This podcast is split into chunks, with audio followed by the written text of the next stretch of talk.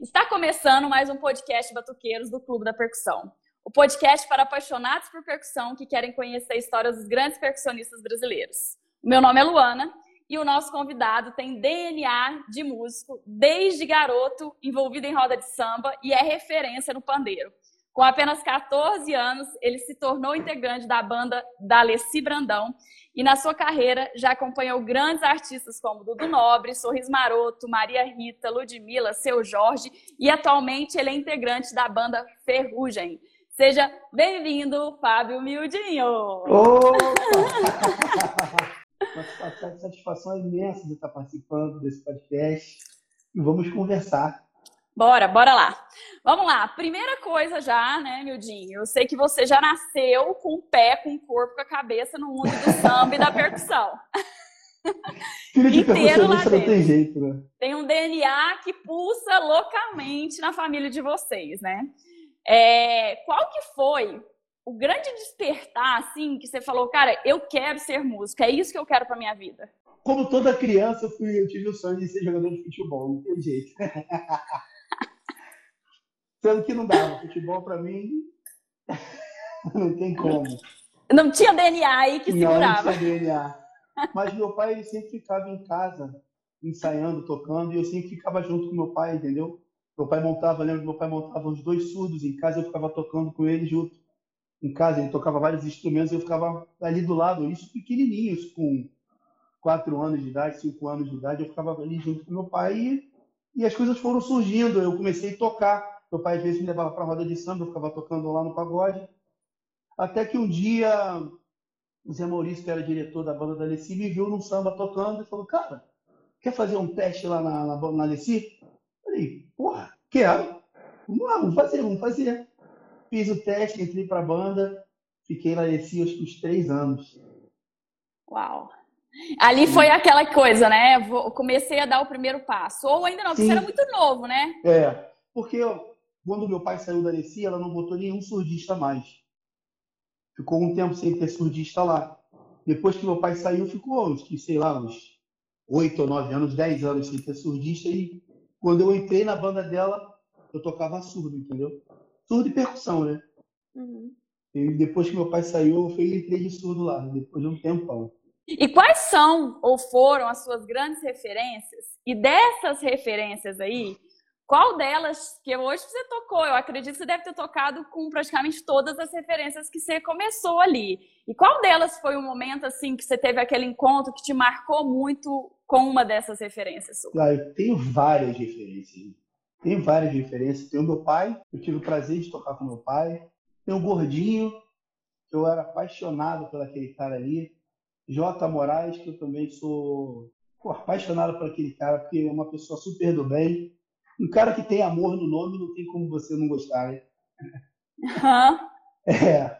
J. Moraes, Camilo Mariano, também tive o prazer de tocar. Paulo Bonfim, Ovidio Brito. Aprendi a tocar cuíca com o Ovidio Brito, vendo ele tocar, ele nem sabe. Eu ficava olhando ele, tirando as oh. frases dele, que eu tinha uma cuíca furada, que eu peguei do pretinho, depois ele até descobriu e me tomou a cuíca. Ovidio Brito, Camilo Mariano, J. Moraes, próprio Rio do Hora, eu tive, sempre tive prazer, sempre tive é, maior vontade de conseguir gravar com o Rio do Hora.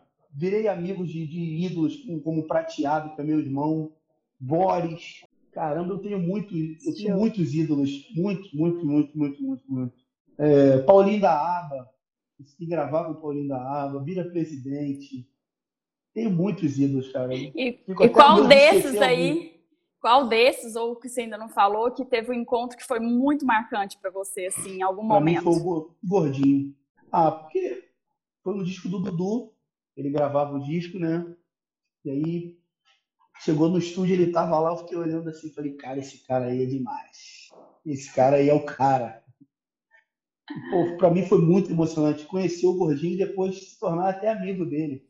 Isso foi, pra mim foi você chegou a, você já tocou ao lado dele? Você chegou a tocar? Tocar só DVD. Eu gravei o DVD da Beth, do Dudu Nobre, alguns DVDs que eu fiz com ele. É muito louco, né? Muito é muito louco, louco né, Fábio? Você, falar, Isso, você fala, cara, eu idolizei esse cara tanto e agora é. ele tá aqui, acessível. Você pode reparar no DVD do Dudu Nobre, como eu tô toda hora olhando para trás para ele assim. Pode reparar, porque ninguém nunca reparou isso. Mas no DVD do Dudu Nobre eu ficava todo, o tempo todo olhando para ele assim. Que massa, que massa. É muito legal isso. E nesse caminhar todo, você acabou de falar que, na verdade, a sua vida profissional na música, você começou no surdo, né? Aonde que entrou o pandeiro nessa jogada toda? Cara, o, o pandeiro foi na banda do Dudu. Eu também tocava surdo na banda do Dudu. E aí entrou um pandeirista, pô, aí, cara, a gente tem que mudar, porque o cara não tá aguentando tocar o pandeiro, e tudo falou, pô, toca o pandeiro, cara, vai tocar o pandeiro. Pô, fiquei triste pra caralho queria sair da banda, queria parar de tocar. Imagina se eu paro. Olha a burrice que eu estava fazendo. Olha! Deus não falha, achei... Fábio. Pô, achei o meu melhor amigo com esse instrumento aí que eu sou apaixonado hoje. E aí o seu caso de amor começou ali, né? E aí você lá quais foram as suas principais referências de pandeirista? Que você, cara, eu peguei, ah. peguei para estudar essa galera mesmo. Na época, Bira Presidente, Claumir, também tocava na Bete Carvalho, pai do Claumizinho, que é do molejo. Claumir, Bira Presidente, Paulinho da Aba, Ovidio Brito também, tocava pandeiro muito bem. Eu fui começando a pegar esses caras e tentar criar alguma coisa em cima daquilo que, daquilo que eles já tinham deixado aí, entendeu? Aí eu peguei o instrumento, comecei a estudar, estudar, estudar, estudar, estudar, estudar. Eu falo, cara, tem que tocar esse instrumento direito aqui. E foi assim que eu comecei. Cara, me veio uma pergunta aqui, né? O que, que você acha, né? Que você falou, eu peguei e tal, dessa questão de a gente começar na raiz, né? Porque às vezes a gente vê muita galera que está aí começando e às vezes já vai para conteúdos ou quer criar o próprio som, o seu próprio ritmo, sem honrar as, as raízes. O que, que você acha um pouco disso aí na linha da percussão? Eu acho que. Você já viu planta sem raiz? Não existe planta sem raiz. E hoje em dia é muito difícil você criar alguma coisa, né? E já criaram muitas coisas aí, entendeu? Você pode achar que está criando, mas criar alguma coisa hoje eu acho um pouco difícil, mas. Mas se você não tem raiz, se você não tem uma base, a vida é uma base. Se você não tem a base dos seus pais te ensinando o que você tem que fazer, o que, que você vai fazer da vida? Você vai criar alguma coisa nova? Você tem sabedoria para isso? Entendeu? A internet ajudou muito, muita coisa, mas também atrapalhou um pouquinho. Entendeu? Eu, eu falo muito isso. Eu não, quem sou eu para falar essa, é, essas paradas de firula que eu sou um dos mais firuleiros que tem aí? Aí eu confesso que sou mesmo e o meu jeito de tocar é esse. Mas antes eu fui aprender a base. Eu fui ter uma base, eu tenho que ter uma base. Por isso que eu não tenho um ídolo só, eu tenho ídolos. Porque você foi pegando, misturando e criando o seu, a sua tocada. Isso aí. Porque eu fui, eu fui buscar lá, fui escutar o fundo de quintal. Percussionista brasileiro que não escutou o fundo de quintal, não sei. E ali estava ali tudo o digital tava tudo ali, era, era a melhor batucada que tinha, se não for ainda. Entendeu? Então eu tinha que buscar ali daqueles caras ali. Tinha que aprender a tocar ali. Entendeu? E eu, depois eu tive a honra também de gravar o fundo de quintal tocando surdo. Esse, eu fico imaginando o coração desses seres humanos nesse momento. É, é. Atualmente, tá? Você é um percussionista que está presente aí em grandes produções de artistas, né? Com vários nomes. Você não para, como eu, como eu acabei de falar, você não para. É difícil de te encontrar e de ter o seu tempo disponível. Quais aí que você acredita que foram os pontos importantes para você que você se dedicou para você chegar nesse nível? É aquela, aquela a seguinte frase, né? O que, que você plantou para você estar tá colhendo isso hoje, né? Qual que foi essa sua plantação? Ah, caramba, pergunta é difícil. Acho que a plantação, cara, é, é o que eu, eu sempre falo. O músico, ele não é. Tocar não é só tocar mais hoje. Você tem que ser um homem que tenha caráter, tenha palavra, entendeu? Não seja falso com seus amigos. Isso aí não leva a nada. Leva nada. A vida aí, a vida tá aí para te ensinar, entendeu? E você cumprindo com seus compromissos, certo, chegando na hora certa, fazendo um bom trabalho, ter um bom instrumento, as coisas vão acontecer, não adianta. Não precisa você passar por cima de ninguém. Que Deus está olhando para todo mundo. A gente mora num país continental, gente. Será que num país que vive 210 milhões de pessoas não vai ter vaga para todo mundo trabalhar? Um país gigante. Eu tenho 32 anos, de, 31 anos de música. E eu não fui em todas as casas de show. Então, você fazendo o seu trabalho certo, agindo com dignidade, as coisas acontecem. Pode ter certeza disso aí. Tendo um bom instrumento, é, chegando na hora certa, tocando, respeitando a música. E a música ela tem que ter respeito. O palco é um lugar sagrado. Entendeu? Você tem que saber o que, que você está fazendo ali. Palco é um lugar muito sagrado, é uma troca de energia muito grande. A música é energia. A música é espiritual. Tanto que todo mundo fala música dos anjos. Então, música é espiritual demais. Então você tem que, tem que agir certo com a música para ela agir certo com você. Você está doando, né, para milhões de pessoas. Sim, é uma doação. Tanto que você sai do, do palco, você sai cansado, você sai exausto demais em uma hora e meia. Parece que você trabalhou uma semana inteira, porque a troca de energia é muito grande. Muito você, grande. É, hoje, a sua grande referência aí, né, quando a gente pensa miudinho, vem no pandeiro. Mas você toca vários instrumentos, está aprendendo aí mais, né? Você estava mostrando que está aí na linha da harmonia e assim por diante, está tá se redescobrindo em várias outras áreas. Conta pra gente, Kita, por que, que você acredita que é essencial não se limitar a um instrumento? Eu sou percussionista, né, cara? Eu sou percussionista. Eu não posso tocar um instrumento só não posso ficar limitado a um instrumento só. E a música é um aprendizado, você nunca sabe tudo. A música é igual à vida, é igual um médico. O médico para de estudar? Não. O músico não pode parar de estudar. Entendeu? Não pode. Eu estudo até hoje. Estudo até hoje. Eu tinha parado de estudar um pouco, não falei, não vou voltar a estudar. Eu tenho que estudar música. Tem que. Eu, eu, vi, eu tiro o meu sustento daquilo ali. Por que, que eu não vou me doar totalmente? Então eu tenho que me doar totalmente à música. Entendeu? Por isso que eu não posso parar de estudar. Eu tenho que conhecer coisas novas, eu tenho que fazer coisas novas. Entendeu? É música, música é isso. O Tim Maia já dizia isso há 30 anos atrás, 40 anos, entendeu? E falando em estudo, quais são as áreas que você mais se dedica? Como que funcionam os seus estudos aí, para trazer para a galera isso? Então, eu, eu, eu sou bem maluco. Eu e o Nene, quando a gente era mais novo, a gente ficava pegando frases de sopro e tentando passar para percussão.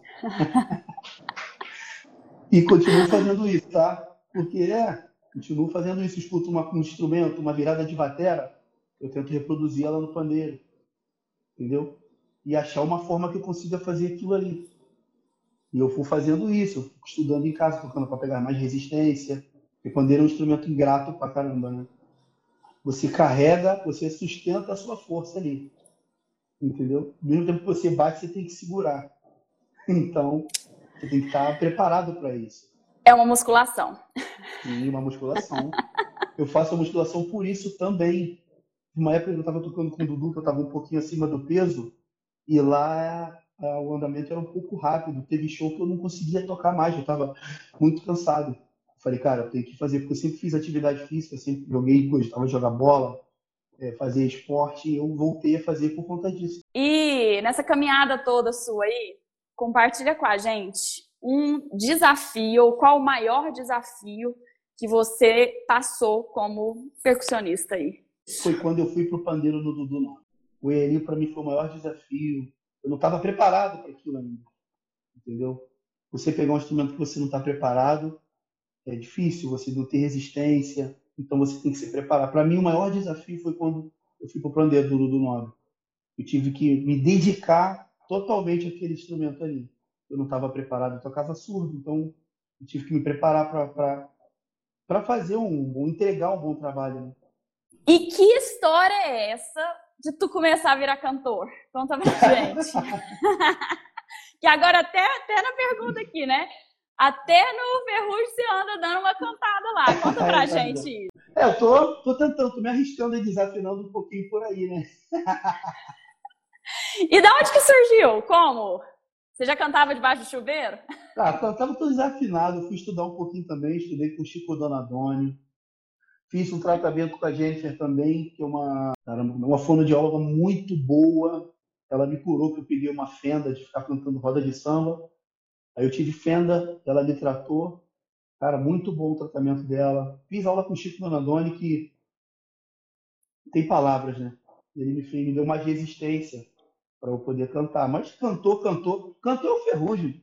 Eu sou animador de plateia. Ai, eu adoro essa humildade, né, gente? É muito bom. Você tem... Quando ainda mais uma pessoa que não canta nada e ouve uma pessoa que fala isso, é muita humildade, é muita humildade. O que é isso? e quais são os seus planos aí nessa linha de cantor? Ah, o plano é seguir com o meu grupo. Eu tenho um projeto com meu irmão. A gente tem um projeto de fazer uma parada junto, entendeu? E a gente está trabalhando para isso aí também. Tem o Se Liga Aí também, além disso. A resenha lá do meu irmão que a gente está tentando fazer uma parada, planejando um negócio maneiro. E vamos ver o que Deus planeja para a gente aí. A gente vai tentando, a gente não pode parar. Eu sempre tive isso na minha vida. Eu sempre tive, tive eu sempre quis algo mais, entendeu? Eu nunca me fiquei parado no lugar, não estou satisfeito com isso aqui. Não, eu acho que não. Acho que o ser humano tem que estar cantando alguma coisa, uma ambição boa, entendeu? Para querer mudar de vida, conquistar outras coisas.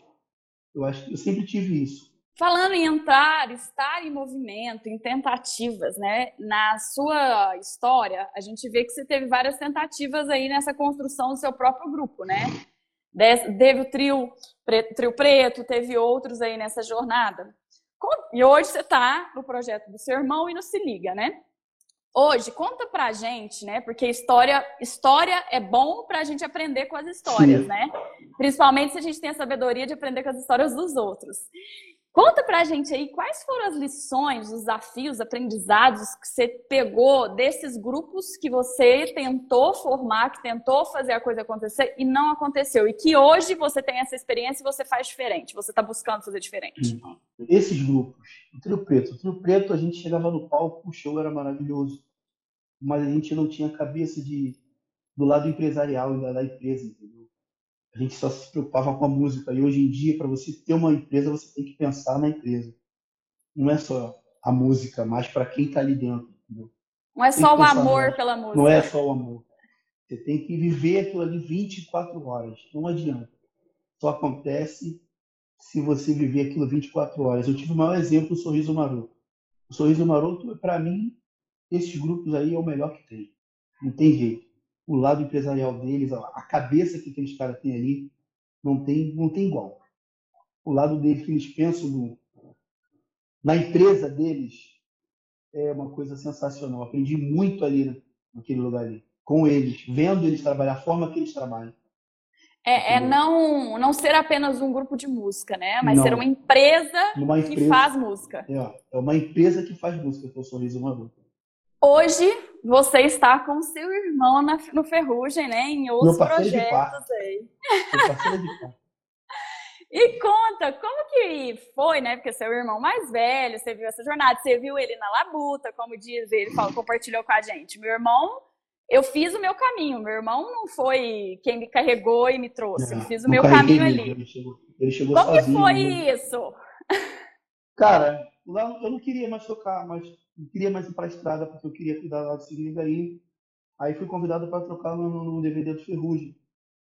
O Prateado estava com um projeto, falou, pô, vamos gravar o DVD do Ferrugem. Depois o Prateado até falou no projeto e eu segui no projeto. E aí fui lá trocar ideia, Ferrugem foi. E aí, cara, ideia, vamos para a estrada? Eu falei, pô, Ferrugem, não tô afim de tocar na estrada agora, tenho cuidar do grupo. Beleza, eu fiz uma semana, vou fazer, vamos fazer. Lincoln também, que é meu amigo, que trabalha lá também, Valério também, que é meu amigo, meu irmão trabalhou muito, trabalhamos juntos desde criança. E aí fui, fui, fui, e foram só me envolvendo, eles foram, foram, eles foram me enrolando, eu falo para eles que eles foram me enrolando. Eles foram lá e falaram, ó, oh, semana que vem teu irmão vai tocar aqui. Eu falei, ih, olha. aí chamaram o Roxinho e meu irmão pra banda. Eu falei, ih. Agora meu irmão não deixa eu sair é. mais. Aí já me botaram de parceiro de quarto do meu irmão. Eu falei, ih, já era foram me amarrando, foram me amarrando, eu tô lá agora. e agora está sendo uma experiência maravilhosa. Estou vivendo com meu irmão direto, né? É, ele é meu parceiro de quarto. A gente briga, a gente ri, a gente chora, a gente conversa. Está sendo uma experiência super maravilhosa, entendeu? conhecer esse lado do meu irmão que eu não conhecia, né? Então eu saí de casa muito cedo. Não deu tempo uhum. de conhecer essa, essa, esse lado dele. E agora eu tô conhecendo e está sendo maravilhoso isso aí. Imagina, né? Como se diz, um dos grandes prejuízos, né, desafios do músico é ficar longe da família. Ele, vocês estão com benefícios que vocês estão vivendo grudados. Pode ser. é, é lógico, a galera de plantão aqui, os pandeiristas, eu não devo, poderia deixar de te perguntar essa pergunta clássica, né? Vamos fazer o seguinte, você me falou a sua virada lá no pandeiro, né, no grupo. Qual pandeiro você começou a tocar? Qual medida? 11.